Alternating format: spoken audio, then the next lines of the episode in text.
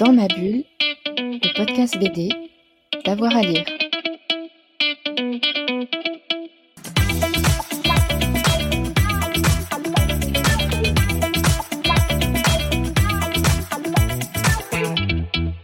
Bonjour à tous et à toutes, bienvenue dans ce nouvel épisode de Dans ma bulle, votre podcast 100% BD avec avoir à lire.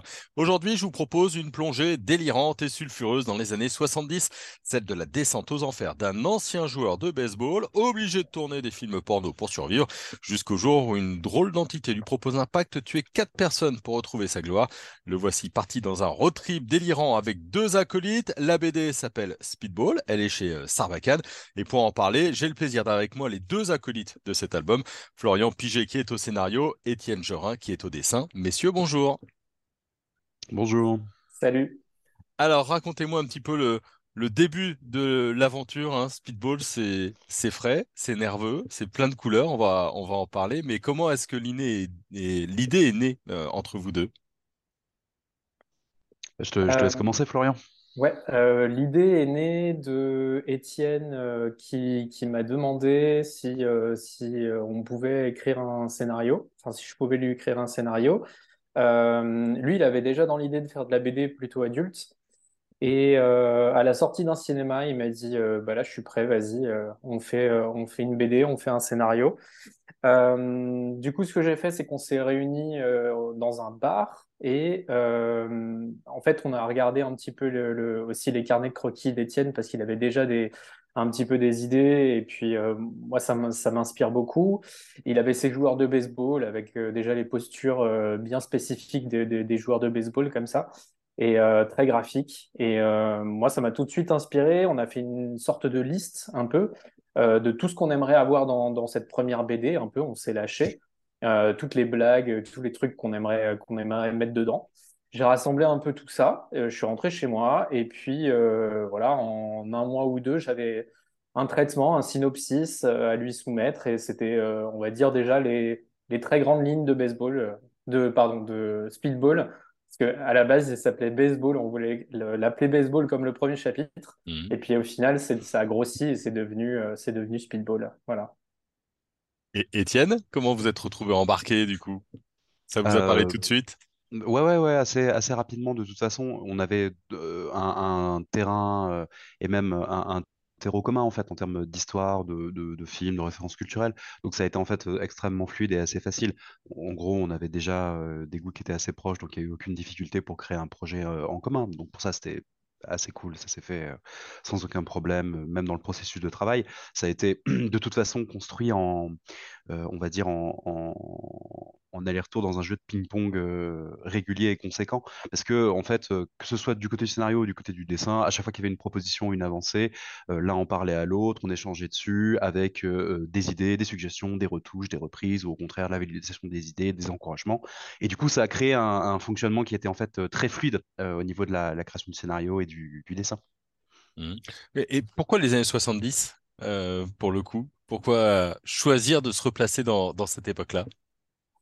Alors bah, moi déjà c'est voilà c'est une époque qui me parle parce que je, suis très très cinéphile et euh, j'ai énormément de références euh, de, films euh, qui se passent dans, dans, ces années-là. Euh, je trouve que c'est un terreau euh, très fertile à ce genre d'histoire euh, avec voilà Manson qui a tué le, Flower Power, de multiples crises qui, qui arrivent, le, les chocs pétroliers, le chômage, la guerre du Vietnam qui s'achève. voilà il y a moi, pour moi, les, meilleures histoires ont été euh, faites aux États-Unis dans les années 70. Donc là, vraiment, j'avais envie de me faire plaisir et de, ça se passe dans cette époque-là. Et puis, en plus, il y a l'esthétique. Et euh, là, l'esthétique euh, voilà que Étienne a su hyper bien rendre avec les voitures, les fringues, voilà, tout ça. Étienne, parlez-nous-en, parce y a, il y a des pas de def, il y a du disco, il y a, des, coiffures, beaucoup de coiffures. Ouais. Oui, alors que moi, vous verrez que c'est pas trop le, le cas. Pour moi, les coiffures, c'est un peu fini. Euh, euh, en gros, euh, alors au-delà en plus de l'histoire qui effectivement dans les années 70 était intéressante et je rejoins assez Florian sur le fait qu'il il y a plein de films qui m'intéressent, qui sont dans les années 70. Pas que, il y a aussi des trucs très cool qui se font maintenant, mais voilà, ça, ça, a fait partie en tout cas de mon imaginaire.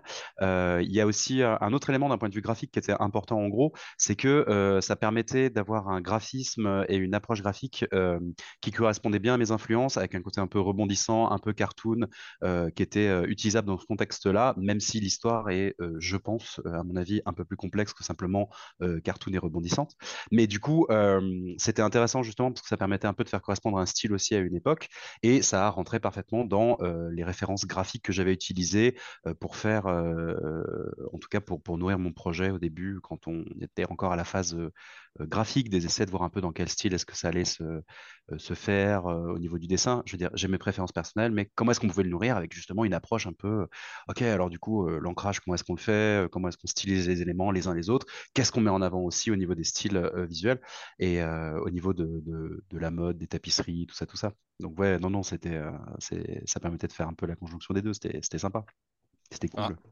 C'est vrai qu'en termes de dynamisme, euh, on peut dire que c'est à fond la caisse de, quasiment la première euh, planche euh, à la dernière. Vous vouliez quelque chose de, très très nerveux, de très très rythmé pour raconter cette histoire?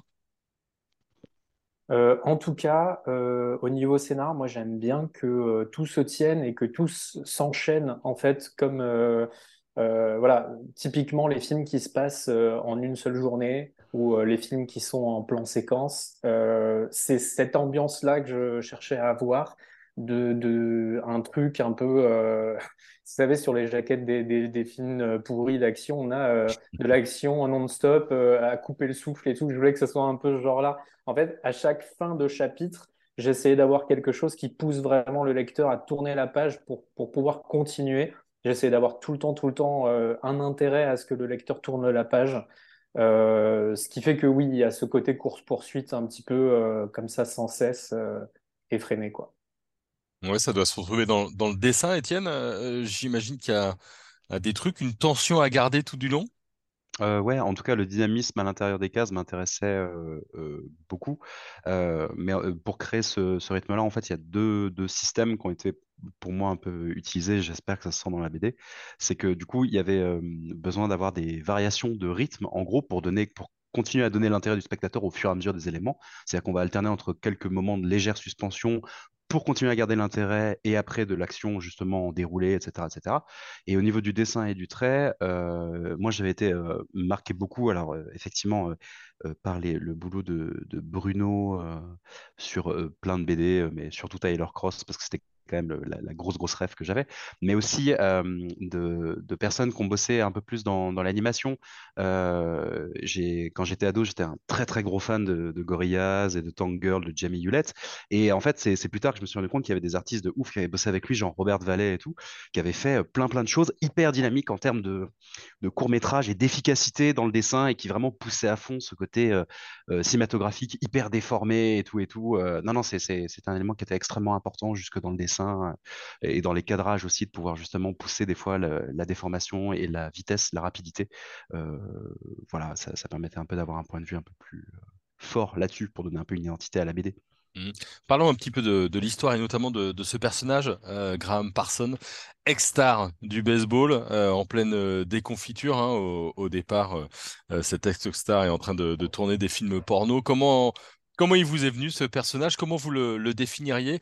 C'est un loser, mais c'est un loser pas que, c'est aussi un, loser qui, euh, qui regrette beaucoup son divorce et de plus voir son, fils. Oui, voilà. Euh, alors, en fait, c'est vraiment le loser euh, magnifique et puis potentiellement dangereux qu'on peut rencontrer dans Taxi Driver, par exemple. Encore une fois, là, il est hyper empreint des années 70. Et euh, après, pour moi, les, les, les vrais euh, personnages attachants, c'est Calvin et Amos, clairement. Mmh. Euh, c'est vraiment la caution affective et attachante. Voilà. Graham, il se laisse complètement porter par, le, par le scénario presque. Et après, euh, je ne sais pas, euh, clairement, il, ressemble un petit peu pareil au, personnage que Étienne avait l'habitude physiquement de, je veux dire, de, de, dessiner dans, les, dans ses carnets de croquis. Mais voilà, je voulais que la, vie lui roule dessus. Voilà, je pense qu'on est bien là-dedans. Et, et voilà, c'est tout. Ouais, et, les croquis d'Étienne, ça vous a influencé dans la manière de l'imaginer, ce grave Ouais, totalement. Il a, en fait, c'est vraiment venu de, des dessins d'Étienne, qui avait déjà, il avait déjà bossé un peu avec des coiffures comme ça euh, très graphiques, mm. euh, avec des, des, personnages très, très longiligne, très, euh, très anguleux. mais ça, il, il, voilà, il le dira mieux que moi. Et, ouais, ça, ça m'a vraiment inspiré le, le, personnage de Graham. Tout à fait.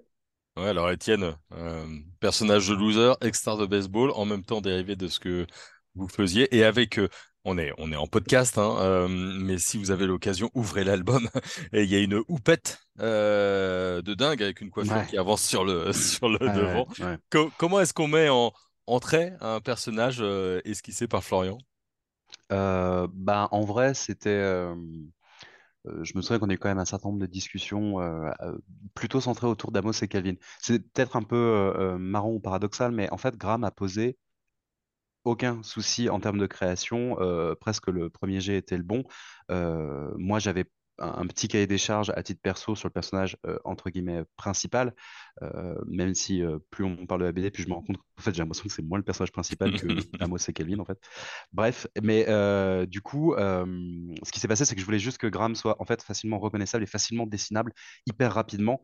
Et c'est pour ça que, alors effectivement, comme là on est en audio, visuellement, j'ai pas d'exemple à apporter, mais il faut bien imaginer que il a une banane qui est très prononcée et un visage qui est particulièrement rectangulaire et carré.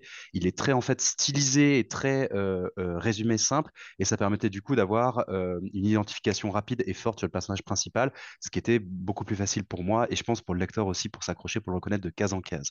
Même si dans la BD, pour ceux qui l'ont lu ou ceux qui la liront, son aspect change au fur et à mesure du temps. Bref, dans tous les cas, euh, ce qui est intéressant, c'est que je me rends compte après avoir fini le dessin de la BD tout à la fin du, du processus créatif, qu'en fait, Graham, pour moi, il est plutôt un personnage c'est plus une espèce de, pas une feuille blanche, mais c'est un peu le rappel au spectateur tout le temps parce qu'il est un peu anonymisé à plein de moments. Ses réactions sont entre guillemets plus neutres que d'autres personnages qui sont beaucoup plus caractérisés.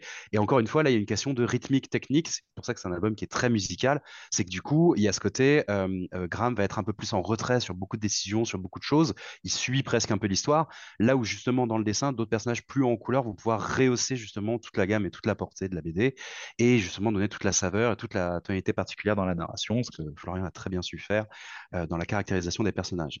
Et du coup, on a eu plus de discussions sur la caractérisation des personnages, entre guillemets, euh, euh, secondaires, en tout cas qui gravitent autour de Graham, sur comment est-ce qu'ils doivent s'habiller, comment est-ce qu'on peut les caractériser, comment est-ce qu'on peut les rendre intéressants, forts et visuellement un peu uniques, entre guillemets, même si je ne pense pas qu'ils sont particulièrement originaux, mais je pense qu'en tout cas, dans la narration, on se dit, OK, je sais les reconnaître d'un coup d'œil assez facilement.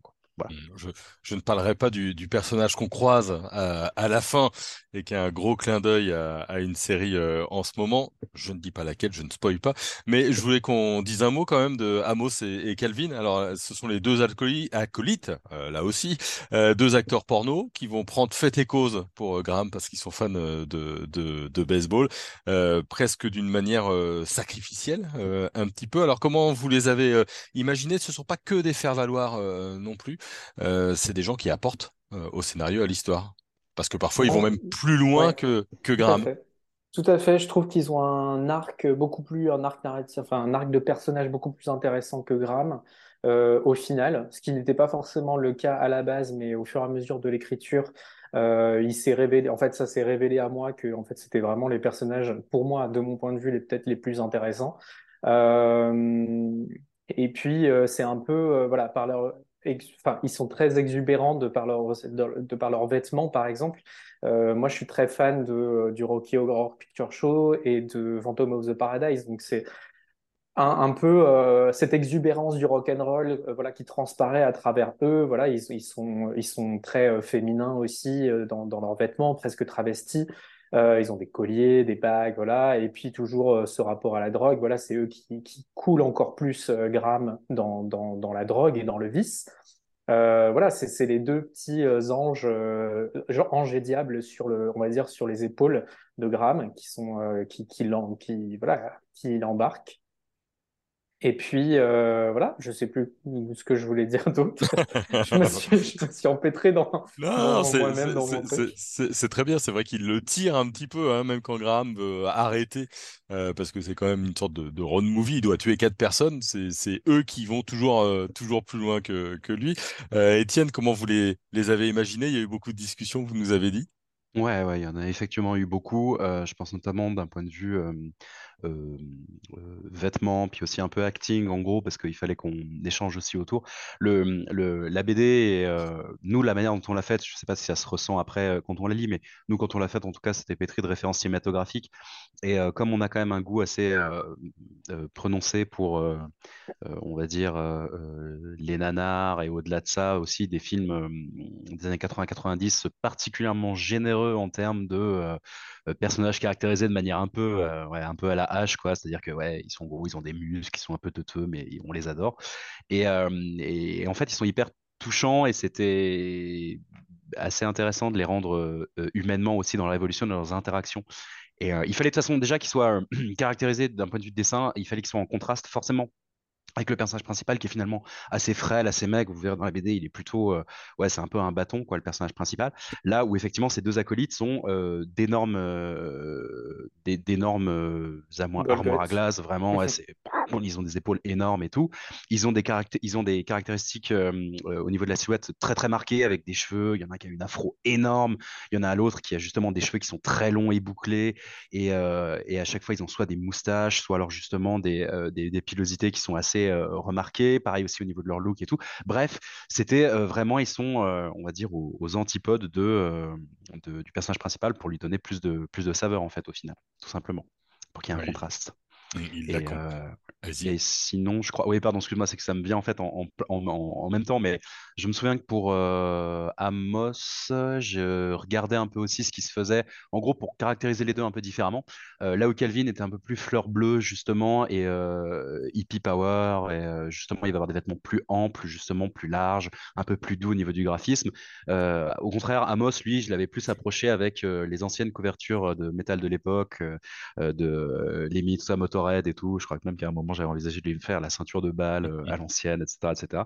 Bref, lui, il aura plutôt un blouson de cuir, euh, comme euh, le, le biker qu'il aurait sûrement rêvé être, et, mais quand même avec une afro, etc., etc. Donc voilà. Hmm.